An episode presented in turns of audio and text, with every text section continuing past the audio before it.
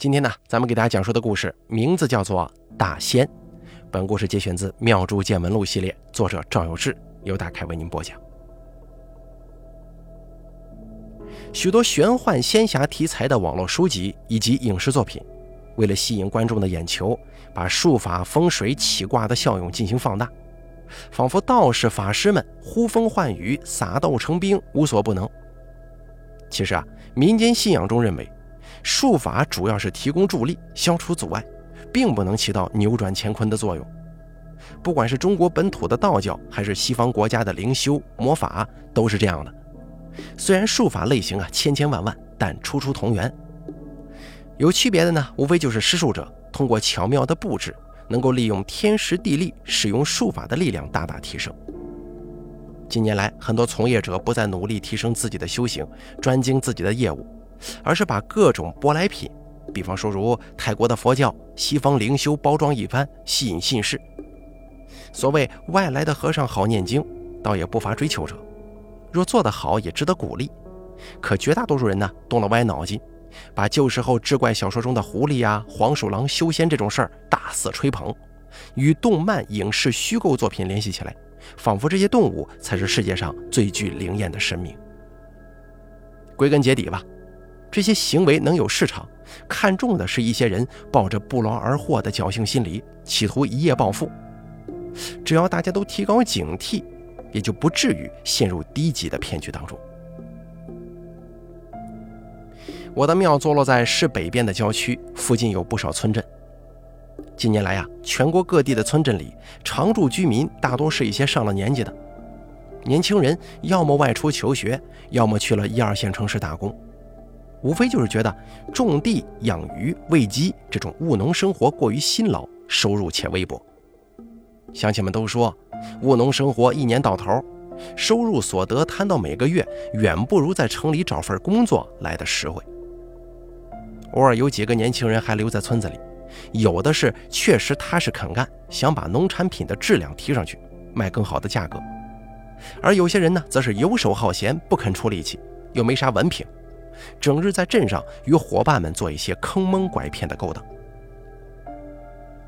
我庙附近的村镇，不少年轻人都去了广州、深圳工作，逢年过节回来看望父母。也有一些青年，家中的长辈为他们操碎了心，去当兵怕苦，种田怕累，敢在镇上与人打架，却不敢到广州、深圳去打工。年轻力壮，没有收入来源，在家里啃老。相个亲也没有姑娘看得上这样不上进的小伙子，村里的长辈们呢，就用湖南方言当中的贬义词“化生子”来称呼这些社会闲散青年。那是去年夏末秋初的时候，天气还没有开始转冷，附近的村民们收了早稻，有了片刻的农闲，白天闲的时候呢，就会到庙前的广场上喝茶聊天。这一天天气很好。黄满嗲与几位大叔把自家收来的稻谷铺在门前晾晒，然后约好了一起到庙外的广场晒晒太阳、聊聊天。满嗲是湖南方言，满是小的意思，这嗲呢是对老人的称呼。黄满嗲的意思是姓黄的小爷爷，也是村里辈分最高的一位老人。平日里村中有个丧葬嫁娶的，都会请黄满嗲去主持。我让庙里的杂物张才艺泡好芝麻豆子茶，给庙外坐着的乡亲们送过去。这个芝麻豆子茶呢，也是湖南待客的特色，里面有芝麻、黄豆、红糖，用开水冲了。老一辈的人甚是喜爱，但是年轻人基本已经不喝了。看乡亲们聊得热闹，我也就走到庙外听听他们在聊些什么。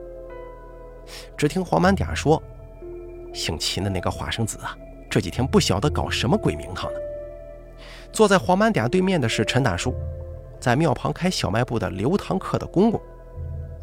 陈大叔嗑着瓜子就说：“你也看到了，我以为就我一个人觉得他转性子了。”黄满嗲说的呀，是村里一个叫做秦帅的小伙子。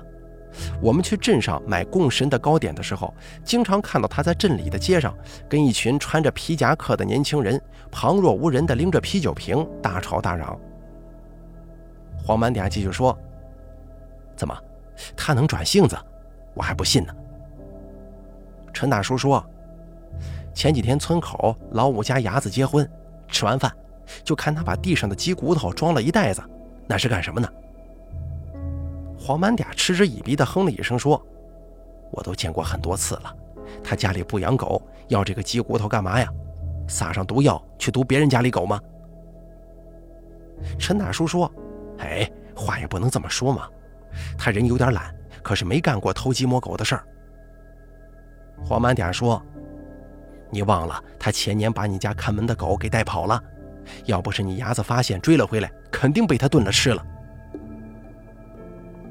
我听到两个人的对话，意思是这个游手好闲的秦帅最近有一些奇怪的举动，忍不住就插嘴问：“你说什么？秦帅最近总是在捡肉骨头？”陈大叔点了点头说：“我也是觉得吧，他年纪长起来了，也懂事了一点。这伢子人不坏，就是懒，不肯出力气。”我说道：“兴许他是喜欢小动物，捡些肉骨头来喂呢。”黄满嗲说：“我总觉得他心里头是憋着什么坏呢，成天什么活也不干。他爹今年还说让他去镇上的香绣店里学学做生意，卖香绣。结果呢，他老想着坑别人，狮子大开口，把客人都吓跑了。老板气的是直跳脚。这么一个花生子，哪里会安好心呢？我想他是不是要把谁家的狗喂熟了之后干坏事啊？”陈大叔说：“我听他爹说，他买马中了两万块钱呢。买马是南方许多地区地下黑彩票的通俗说法，有香港、澳门地区的博彩行业，玩法是从四十八个数字当中任选一个压注，每日开奖，中奖者可以获得四十倍左右的彩金。有许多周边行业也由此诞生，比方说专门分析中奖规律的彩经。”也有预测开奖数字的周易大师。大陆有许多地区村镇里会有人坐庄，让附近的村民们来压注。开奖号码与香港、澳门某博彩机构的号码相同，以此获利。但是呢，这种行为并不合法，有一些庄家甚至会卷钱跑路呢。黄满嗲说：“他这样游手好闲，家里就算有金山银山，也不得败光啊。”陈大叔说。啊，赵道长说的有道理呀，你说他是不是发了善心去喂小动物，有了善报呢？黄满嗲说：“我看他呀，可做不出这种好事来，没准是看上谁家的姑娘，姑娘家里呀有看门的大狼狗，又很凶，他不得天天带着骨头去把狗喂熟了，好馋人家姑娘啊？”黄大叔说：“老天有眼呐，他要是有这坏心思。”出门哪怕是跌跟头摔断腿，我就觉得也是积了阴德，才能买马赢钱呢。我说道：“如果他真的是去投喂那些没人要的小猫小狗，我倒觉得吧，这件事蛮好的，也说不定是附近有养殖户需要呢。他学养殖，所以到处收骨头。但是做好事跟运气其实没有什么关系。咱们做好事是因为我们觉得这样做是对的，不是为了图让自己变好运呢。”你们在说谁家伢子呀？一个声音传了过来，三个人扭过头去看，原来是村里的周阿姨。他带了一些自己家里种的蔬菜，在电动车上堆得满满当当。我连忙喊庙里的杂物张才艺把菜搬到厨房去，一边到大殿里烧水泡芝麻豆子茶。我刚端着茶出来，就听周阿姨拍着腿说。他那个样子，喝了酒在镇上耍耍酒疯还行，哪里敢去纠缠人家姑娘啊？他妈妈让我帮忙介绍几个女孩子，一见到面他脸都红了，没那个胆量去纠缠姑娘。你们呢，不了解情况。我听这话的意思是，周阿姨好像知道一些隐情，把茶递给他，也坐到一块听他讲。黄满嗲点了一支烟，吸了一口，说：“那他家别说狗了，鸭子都没一只。”弄这么多骨头回去干嘛呀？周阿姨笑了，说道：“啊，这个事儿我知道，好像是有半个月了。庙后面的雨潭山，不是听说有个老板要来搞开发吗？我就想趁着还没开始，呃，去把山上的菌子挖了。那天背着筐一路挖菌子，挖到后山，我碰见老贾了。你们知道老贾是谁不？”黄满点说：“知道。”隔壁村的，脸黢黑黢黑的，经常戴着皮手套，总在后山装陷阱、抓兔子、捕鸟什么的。说他也不听，我都不让我孙子上山呢，怕踩到他的陷阱把脚给伤了。陈大叔说：“你不知道啊，抓兔子的陷阱是个铁丝圈圈，围起来还没个矿泉水瓶子粗，人踩到没事儿。”周阿姨瞪大了眼睛说：“就是那个老贾，他在后山抓了一只狐狸，当时不知姓秦的伢子到后山搞什么名堂去，哎，碰巧让他见到了。那个狐狸跟狗差不多大，红色的毛，尾巴有那么长呢。”说着，周阿姨伸出两手，比划了大约有半米的距离，接着说：“我问老贾准备怎么搞啊？老贾说要杀了剥皮下来，卖给收皮子的贩子。你们晓不晓得，狐狸是有灵性的，可不能随便杀呀。”陈大叔说：“狐狸那是能修炼成精的，听说修炼一千年的有九条尾巴，那不敢随便杀。”赵道长啊，你们倒是都懂这个，我说的对不对啊？我没说话，笑着点了点头。周阿姨一副认真的面孔说：“我当时就说这东西通人性，不能杀，还是把它放回去吧。”我看那姓秦的伢子特别高兴，从口袋里面掏出个火腿肠喂那个狐狸，还以为他要把这狐狸拿回去养着玩。没想到我一说要放了狐狸，伢子也说：“啊，还是放了好，说这狐狸能成精，保佑他发大财。”黄满嗲撇了撇嘴说：“胡说八道！要是狐狸能保佑人发大财，还有谁种地呀？都去养狐狸多好啊！”周阿姨接着说：“老贾不肯放啊，说要三百块钱，不然就打死，把皮剥下来拿去卖。”黄满嗲说：“给他三百块钱，让他把狐狸放了，下次还不是抓到剥皮呀？这老贾也是贪心呐。”陈大叔说：“不是的，狐狸这东西很聪明。”抓到一回，下次就不上当了。同样的机关陷阱，再也抓不住了。周阿姨说：“哎，你们知道不？那姓秦的伢子真就从口袋里掏出三百块钱来，让老贾把狐狸放了。”我说：“现在山上都没什么动物了，不知道这狐狸怎么活下去，挺心疼的。”这姓秦的伢子就说：“他有办法。”我刚才听你们说他一直在收骨头，我就晓得了。他收了之后啊，一准是拿去喂那个狐狸。黄满嗲说：“难怪我看他最近总往后山跑，不好好做事，成天琢磨这些鬼名堂。”陈大叔说：“那怎么能是鬼名堂啊？买马的人那么多，就他赚到钱了。看来这里头啊，还真是灵验着呢。”赵道长，你说是不是？那狐狸有灵性？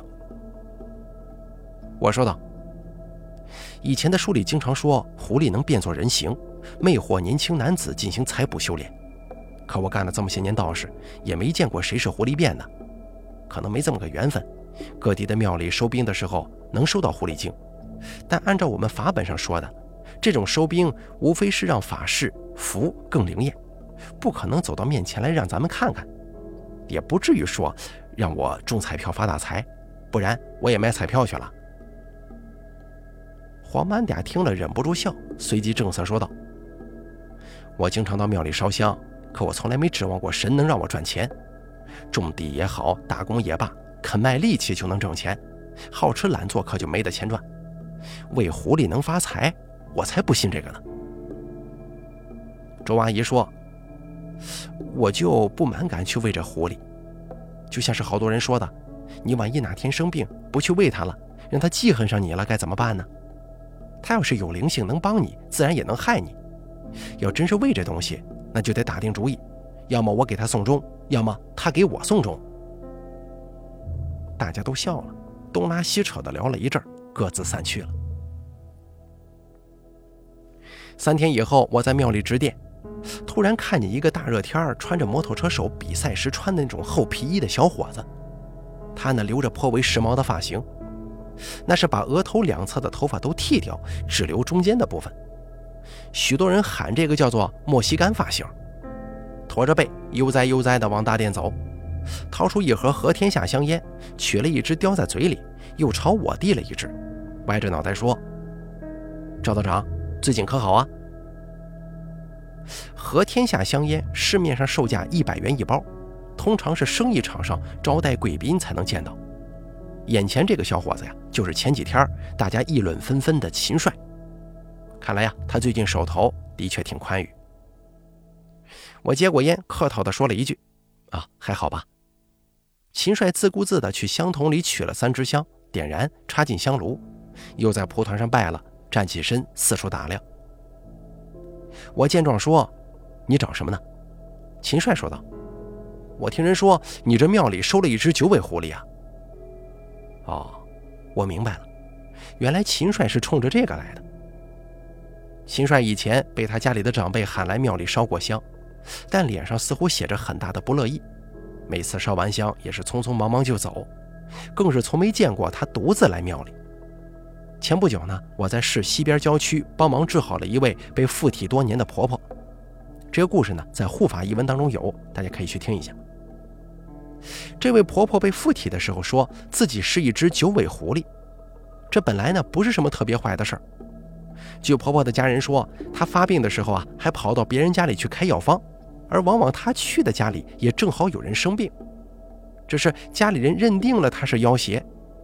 几十年来，请了湖南各地的法师道士帮忙做法事驱赶她。我去的时候发现她是可以讲讲道理的。经过沟通，她愿意到我庙里来做兵将，我已经把它收回来了。这个事儿啊，我没有告诉附近的村民。但后来婆婆的家人专程到我庙里来还愿，弄得挺热闹。村民们向婆婆的家人打听情况，于是就一传十，十传百，附近的乡亲们也都知道这个事儿了。我听他问，就说道：“啊，对呀，之前在鼓山那边收的。”老婆婆想过一段安生的日子。秦帅很不耐烦地打断了我的话，东张西望地说：“哎，你把它放哪儿了？能不能让它显个形给我看看呢？”你小说电视看多了吧？显不了形，根本看不到它。你想干什么？我我想接回家去供，你肯定不愿意的是吧？这么着吧，你说个价钱。什么价钱呢？这里面很复杂，不是你想接回去就能接回去的。这不是钱不钱的事儿，而且就算你接回去，你想干嘛呀？秦帅没有回答我，而是岔开话题，神秘兮兮地说：“你说，我经常到你庙里烧香的话，他会不会保佑我发财呢？你父母也经常到我庙里来烧香，你觉得他们发财了吗？上次来庙里还愿的于满嗲，就是那个婆婆的家人，你觉得她发财了吗？婆婆被附体附了几十年。”她家靠纸扎生意，也无非是勤快一些，多赚一点钱；懒惰了，自然没有生意上门的。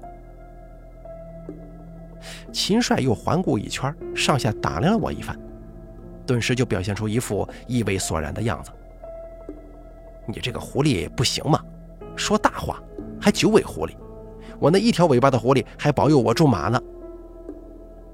我说道：“就是你从老贾那儿花了三百块钱，让他把那狐狸放了。”经常到处收鸡骨头去喂后山的那只狐狸，是不是？秦帅说：“是啊，我当天晚上就做梦，梦见一头大象。第二天早上一醒来，我想这是不是让我发财呢？我就把镇上的彩票店有大象图案的都去刮了，没中。我又想，是不是让我买马呢？可买马只有四十八个号里面选一个，要么就是选生肖，十二生肖里面没有大象。”我就继续想，大象里面有个大字，大字笔画是三画，象字笔画是十二画，加起来是十五画。我就买了个十五号试了一下子，买了当天就中了。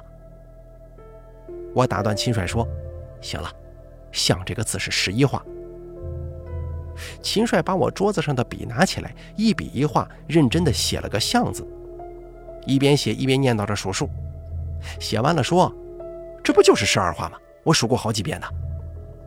我淡淡的说：“你数的第二笔跟第三笔是同一个笔画。”秦帅愣了一下，想了一会儿，随即又笑了：“这不就是狐狸灵验了吗？数错了，买马都中了。”我笑了笑，没说话。哎，你收过这个九尾狐狸之后，有没有做梦？梦见什么呀？没有，我也不买马。那你这个九尾狐狸不行啊，比我那个差远了。那你怎么不继续买呢？我太笨了，其他几次做梦有梦见蝴蝶的，有梦见狗的，是不是我猜不出这里面的玄机，买了都没中？我还没说话，秦帅又自顾自地说：“我又一想，是不是这个狐狸太笨了，不会数数啊？有办法直接给我托梦托个数字出来吗？”我心里真的是又好气又好笑，说道：“狐狸笨，所以不会数数，但是会写字，还告诉你笔画吗？”秦帅摇了摇头说：“所以我听说你这里收了一只九尾狐狸，就过来看看。”要是他能够给我托梦，让我买中一个马，我以后天天烧纸钱、杀鸡来供奉他。你想什么呢？不去找个正经工作，整天想歪门邪道，只等天上掉馅饼，哪有这样的道理呀？秦帅很不耐烦地摆了摆手：“你怎么跟我爸妈一样啊？整天念叨这些，烦不烦？”那是你不愿意听。哎呀，你不愿意听我也没办法，你呀，继续做你的发财梦吧。说完，我也不理他，自己忙自己的事儿。秦帅见这里很无趣，就悻悻地走了。隔天，秦帅没来烧香，想来是晚上回去并没做梦，或者是真的梦见了，已经去买马了。然而后头的几天，秦帅也没有再来过。直到一个月后，来我这里烧香的黄满点跟陈大叔又碰面了。黄满点说：“我就说哪有这种好事情啊！”你看，老天爷还是有眼的吧？我好奇地问：“什么情况？”陈大叔说：“那个伢子一直去买马，赚的两万块钱又全都输光了。”黄满点说：“嘿，想靠喂这狐狸发财啊？这不笑话吗？庙里的神我来上香，那是保佑我们风调雨顺的，保佑我们辛辛苦苦种粮食丰收的，保佑我不会被那些卖假种子的给骗了的。有正神在这儿，不去拜。”还要搞什么喂狐狸，真是嫌命长。那那只狐狸呢？陈大叔说，他爹说他觉得狐狸灵性不够，只能保佑他种一次马，后来灵性啊就没有了，也没再见过他到处收骨头，也不往后山跑了。黄满嗲鄙视地说：“哼，死性不改的化生子，他哪里是不往后山跑了？你是没见他往东边跑，那边还有个更大的山。”又不知道去搞什么鬼名堂了，扶不起来。说完，黄满嗲清了清喉咙，一口口水吐在了垃圾桶里。其实啊，我们在生活当中可能会遇见各式各样的情况，有需要帮助的人，或者是一只小动物，甚至可能是一片草地。我们需要做的无非是遵守公序良俗，或者是奉献一点爱心。这么做的目的，并不是为了使生活或者工作方面的运气变得更好，而是我们坚信这样做是对的。